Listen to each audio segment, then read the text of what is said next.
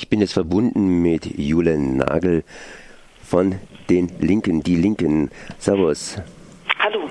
Ja, ähm, du bist im Sächsischen Landtag drin und äh, ja, so, so, so, ja, du bist noch drin, auf jeden Fall, äh, aber äh, nicht so ganz gut gelitten. Die Zeit hat dich mal als eine ganz, ganz gefährliche Frau bezeichnet und äh, seit dem, ja, seit dem 16. bist du so ein bisschen freiwillig seit dem 16. März. Das heißt, deine Immunität ist aufgehoben worden für eine Sache, die allerdings schon bereits etwa ein Jahr zurückliegt. Ähm, ja, Jule, äh, was ist denn los? Äh, warum hat man dir einfach die Immunität, das heißt das Schutzschild geraubt, das sonst normalerweise einem Abgeordneten, einer Abgeordneten umgibt? Ja, um das vielleicht nochmal vorauszuschicken und äh, auch klarzustellen, eine Immunität, äh, die Abgeordnete genießen, auch im Bundestag, auch in anderen Landtagen, also hier nicht nur in Sachsen, soll auf keinen Fall dazu dienen, ähm, Abgeordnete vor der Strafverfolgung, wenn sie nötig ist, sozusagen zu bewahren. Also Abgeordnete sind keine besseren Menschen. Sie ist aber da, dafür da, sozusagen, dass ähm, politische Willkür, die natürlich bei ja, unliebsamen Abgeordneten ähm, auch für Wählerinnen oder Bürgerinnen ähm, sozusagen vorhanden sein könnte, dass äh, Abgeordnete davor geschützt sind oder das Parlament als Ganzes davor geschützt ist, sozusagen willkürlich irgendwie belangt zu werden. Und bei mir ist jetzt äh, eingetreten der Fall, also vor einem Jahr, ähm, im Januar 2015, vor über einem Jahr, ähm, hat ähm, der Leipziger Ableger von Pegida Legida hier in Leipzig seinen zweiten Aufmarsch äh, gemacht. Der erste war dann doch besser besucht, als wir erwartet hatten, mit 5000 Menschen. Und vor dem zweiten haben wir uns dann gesagt, als äh, zivilgesellschaftliches Netzwerk Leipzig den Platz, wir machen hier einen großen Aufschlag, wir versuchen zivilgesellschaftliche Kräfte, antifaschistische Kräfte zusammenzubringen. Wir haben eine Pressekonferenz gemacht, haben, einen Aufruf gestartet, der äh, für zivilen Ungehorsam gegen diesen rassistischen, völkischen Aufmarsch ähm, sozusagen Stellung bezogen hat und haben diesen Aufruf vorgestellt. Bei der Pressekonferenz waren Vertreter der IG Metall dabei, ein bekannterer Pfarrer aus Leipzig, äh, eine grüne Bundestagsabgeordnete, jemand von der Studierendenschaft von der Uni Leipzig und ich als damalige Sprecherin des Aktionsnetzwerks Leipzig nimmt Platz und wir haben quasi für Protest geworben und ich explizit habe auch ähm, sozusagen für das Netzwerk äh, zivilen Ungehorsam ähm, dort beworben als äh, eine Form, also zum Beispiel eine Blockade, ähm, um gegen Legida vorzugehen, um diesen äh, rassistischen Aufmarsch aufzuhalten. Und ähm, es dauerte dann wirklich wenige Tage, äh, bis äh, klar wurde, dass diese Aussage von mir ähm, sozusagen als strafbar eingeschätzt wird. Und es sind aber Ermittlungsverfahren gegen alle fünf Personen, die auf der Pressekonferenz ähm, gesprochen haben, in Gang gesetzt worden. Drei davon sind relativ schnell dann wieder eingestellt worden und zuletzt liefen noch äh, Ermittlungsverfahren bezeichnenderweise gegen die zwei Politikerinnen, nämlich die grüne Bundestagsabgeordnete Monika Lazar und gegen mich.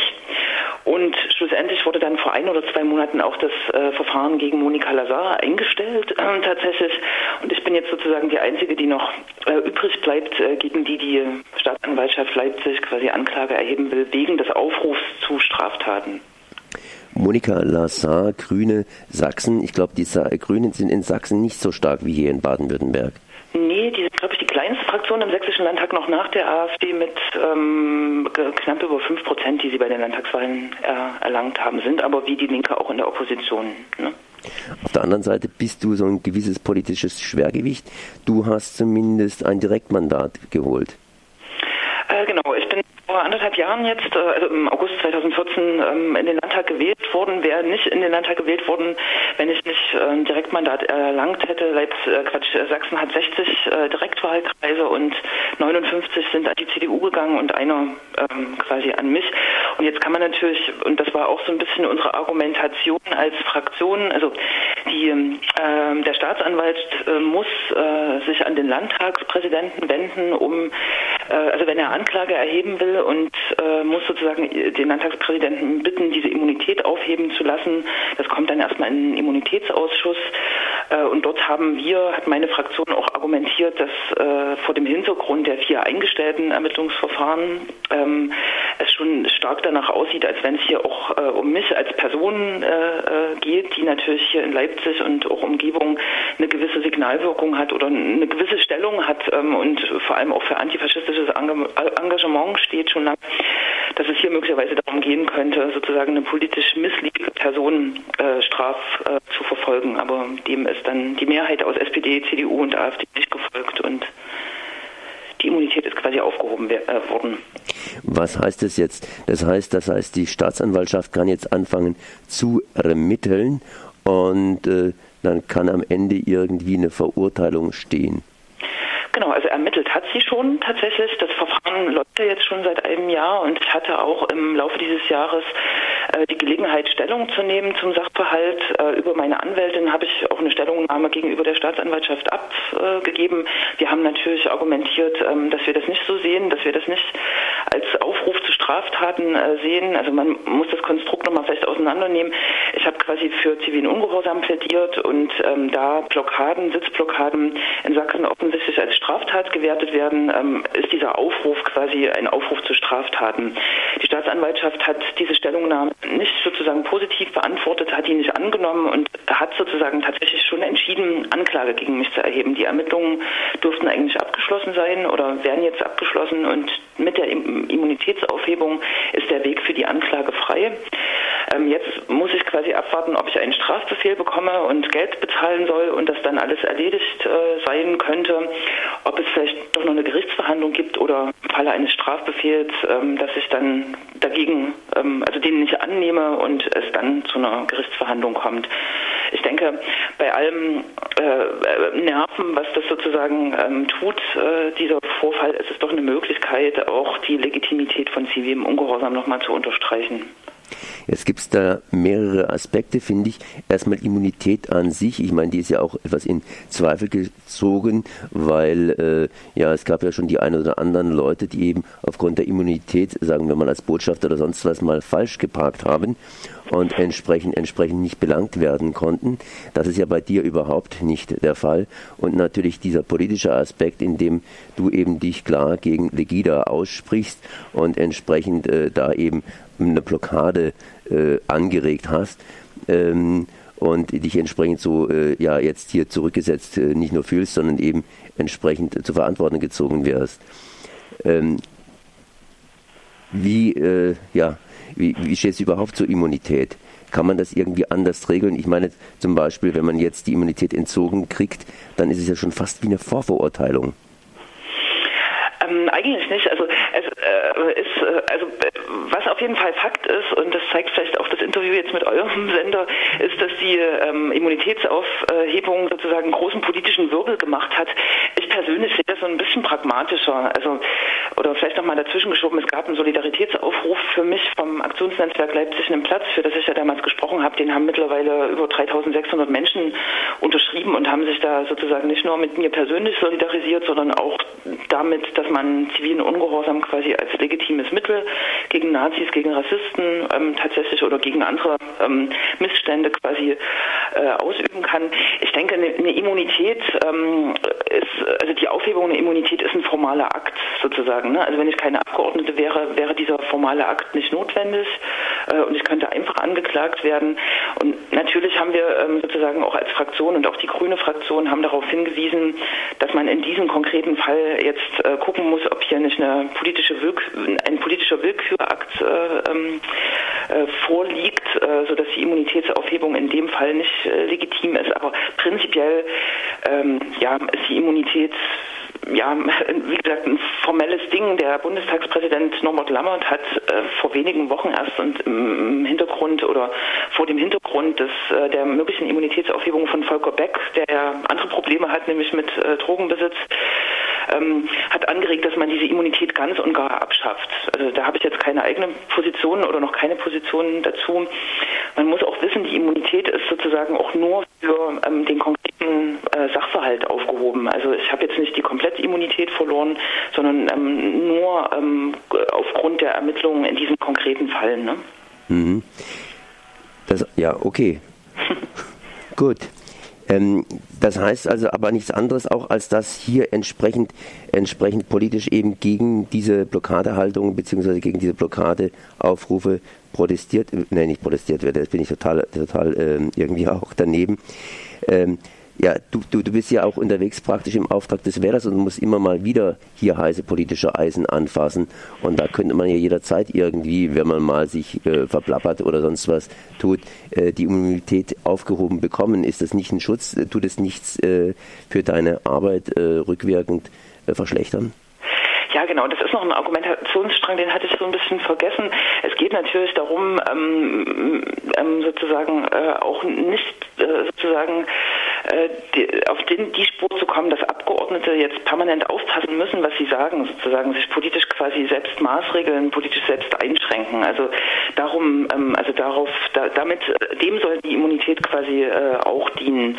Und das ist natürlich insofern ein, ein wichtiges äh, Instrument auch für die politische Meinungsfreiheit oder politische Meinungsäußerung. Und auch das ist in dem Fall eben so ein bisschen zweifelhaft, warum, ähm, also ob das nicht sozusagen Folge haben könnte, dass ich in Zukunft nicht mehr offensiv das sage, äh, was ich sagen will. Und das werde ich auf keinen Fall tun. Ich habe mich ein bisschen in die Geschichte eingelesen der Immunität. Das war ja früher so, dass äh, die Immunität ja für das Parlament eingeführt worden ist, für die Parlamentarier, um sich gegen die Exekutive, die teilweise eben in der monarchistischen Hand war, sprich äh, bei den anderen, äh, schützen zu können. Äh, jetzt sind unser Rechtssystem ja zum Teil vorgeworfen, dass sie auf dem äh, rechten Auge blind und auf dem linken Auge ausgesprochen scharf sieht, sprich so richtig zum Zielen mit einem Gewehr in der Hand. Ähm, ist es bei euch auch irgendwie so der Fall, wird zu sagen, dass bei euch die Justiz äh, fair ermittelt? Ähm, na, auf jeden Fall, die sächsische Justiz ist ja durchaus bekannt. Da kann man in die jüngere Vergangenheit gucken, also um die äh, Aufmärsche gegen den ehemals größten in Europa, der jetzt äh, nicht mehr so existiert, aber äh, über Jahre doch eine große Relevanz hatte, nämlich am 13. Februar aufgrund äh, der Bombardierung äh, von Dresden äh, durch ähm, die Alliierten im Zweiten Weltkrieg, ähm, da, da gab es natürlich sozusagen ähm, eine Vielzahl von äh, Verfahren, auch gegen Politikerinnen, unter anderem den jetzigen äh, Ministerpräsidenten äh, Bodo Ramelow, der da auch ins Visier gerückt war wegen ähm, einer Blockade. Und das hat zahlreiche, viele, viele Menschen ähm, äh, betroffen damals, äh, wo schon dann, ähm, ich glaube, Wolfgang Thierse als ehemaliger Bundestagspräsident ähm, den Begriff ähm, einer speziellen oder spezifischen Demokratie und er meinte das mit kritisch, nämlich einer zweifelhaften äh, Demokratie geprägt hat. Also wir haben es durchaus sozusagen schon damit zu tun, ähm, dass hier ständig sozusagen auch, das ist äh, eingewoben in die sächsische Geschichte, nach links ähm, sozusagen verächtlich geguckt wurde und auch mit polizeilicher Repression und ähm, auch auf Justizebene Strafverfolgung äh, agiert wurde und eben rechts ähm, systematisch weggeguckt wurde. Das ist ja jetzt auch gerade ähm, ein großes Debattenthema, was auch bundesweit Niederschlag gefunden hat nach den äh, verschiedenen ähm, äh, rassistischen Angriffen und Manifestationen, die es hier gab. Klausnitz ist so ein äh, Stichwort, was, glaube ich, per Video wirklich bundesweit oder europaweit durch die Presse ging, ähm, als 100 ähm, Rassisten die Ankunft eines Busses von Geflüchteten belagert haben äh, und ein Polizist dann auch noch handgreiflich geworden ist gegen einen Flüchtlingsjungen und so weiter und so fort. Das sind sozusagen die, die Konsequenzen einer jahrelang äh, verfehlten Politik, die eben rechts in Ruhe gelassen hat. Also kann man das schon mit Fug und Recht sagen, dass hier eher nach links als nach rechts geschaut wird. Eine abschließende Frage nochmals zur Immunität. Wie müsste man das Ganze regeln, dass der Politiker auf der einen Seite Schutz hat oder hast du da eine Ahnung oder eine, eine Idee jetzt schon mal, dass der Politiker auf der einen Seite Schutz hat und auf der anderen Seite nicht unbedingt falsch parken darf? Ähm, naja, also äh, wahrscheinlich ist äh, dieses Konstrukt der Immunität, das ist schon in, in Ordnung. Ne? Also es ähm, ähm, gewährt so einen gewissen Schutz sozusagen, nicht willkürlich äh, behandelt zu werden, aber im Falle eines äh, äh einer offensichtlichen Straftat oder einer ähm, Straftat, es wird ja sozusagen immer vorermittelt. Also die Behörden, die Staatsanwaltschaft, die Polizei ermitteln vor und hatten einen Verdacht gegen jemanden äh, und dann entscheiden sie, ob sie es einstellen, ob der Verdacht nicht erhärtet wurde oder sie wollen Anklage erheben. Und die Immunitätsaufhebung, die kommt dann wirklich erst zum Zug, wenn ähm, die, die, äh, die Behörden oder die Justiz sozusagen entscheidet, dass der Verdacht so erhärtet ist, dass auch, äh, also dass die Immunität geräumt werden muss, um das Strafverfahren äh, zu, ähm, zu, äh, zu führen. Dann. Oh, jetzt ist die Verbindung irgendwie so ein bisschen schlecht. Ich höre nur noch abgehacktes. Ja, okay. Äh, ich weiß nicht, wo es jetzt abgehackt ist. Also ich habe zum Schluss gesagt, dass die Immunität an sich sicher ein sinnvolles Konstrukt ist und dass der Blick eher auf die Justiz tatsächlich gerichtet werden muss. Und darum sage ich jetzt auch allen Menschen, die mich ansprechen wegen der Immunität, naja, wir müssen jetzt gucken, was die, was die Staatsanwaltschaft macht und dann wahrscheinlich eher sozusagen auch den politischen Fokus darauf legen, wie der Umgang der sächsischen Justiz mit ähm, Blockaden mit zivilem Ungehorsam ist. Das war Jule Nagel, deren Immunität aufgehoben worden ist. Mehr natürlich auf ihrer Webseite jule-nagel.de. Ich danke mal für dieses Gespräch. Danke auch. Ciao.